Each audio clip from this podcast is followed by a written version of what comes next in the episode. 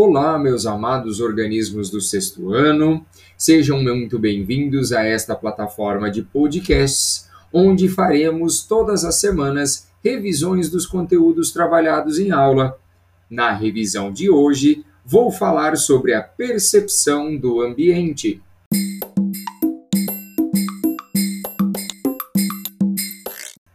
Quando falamos em percepção do ambiente, estamos falando dos sentidos, que permitem a percepção do ambiente por meio de cheiros, gostos, sons, imagens e texturas. E o sistema nervoso está ligado diretamente a tudo isso, pois é ele quem recebe os estímulos presentes no meio, interpretando-os e dando-lhes um significado, fazendo com que o corpo reaja a este estímulo. E isto é muito importante, pois nos dá condições de identificar situações de perigo, como a de fugir de animais perigosos, encontrar ou selecionar folhas, frutos, sementes, separando-os entre comestíveis e venenosos, ou identificar superfícies frias, quentes e ásperas que poderiam nos machucar, por exemplo.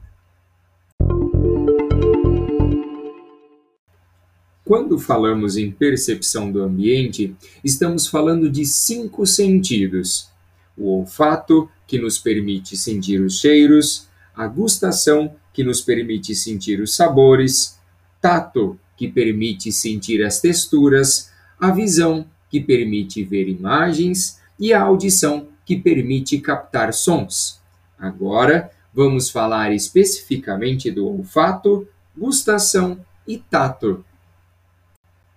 O olfato nos permite perceber os odores, os cheiros de substâncias dissolvidas no ar pelo nariz. Estas substâncias chegam à cavidade nasal e os estímulos são transformados em impulsos nervosos e levados pelo nervo olfatório ao bulbo olfatório no cérebro, onde são interpretados. Já a gustação nos permite perceber os gostos doce, salgado, azedo, amargo e umami, principalmente na língua. As papilas gustatórias têm terminações nervosas quimiorreceptoras, que são os botões gustativos, que transformam o estímulo químico em impulso nervoso. No cérebro, estes estímulos serão interpretados. É importante lembrar que quimiorreceptores temos presentes na gustação e no olfato, pois são células sensíveis a substâncias químicas. Por meio do tato, nós percebemos o tamanho, a forma, a textura, a pressão e a temperatura dos objetos, por meio de receptores sensoriais presentes na pele. Estes receptores podem ser do tipo mecanorreceptores, quando estão sensíveis a pressões mecânicas, ou termorreceptores, quando estão sensíveis a diferentes temperaturas.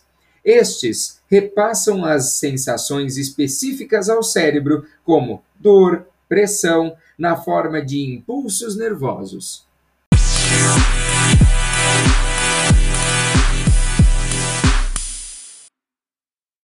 Este foi o nosso primeiro podcast de revisão de ciência. Espero que vocês retomem o conteúdo, tenham bons estudos e até o nosso próximo encontro.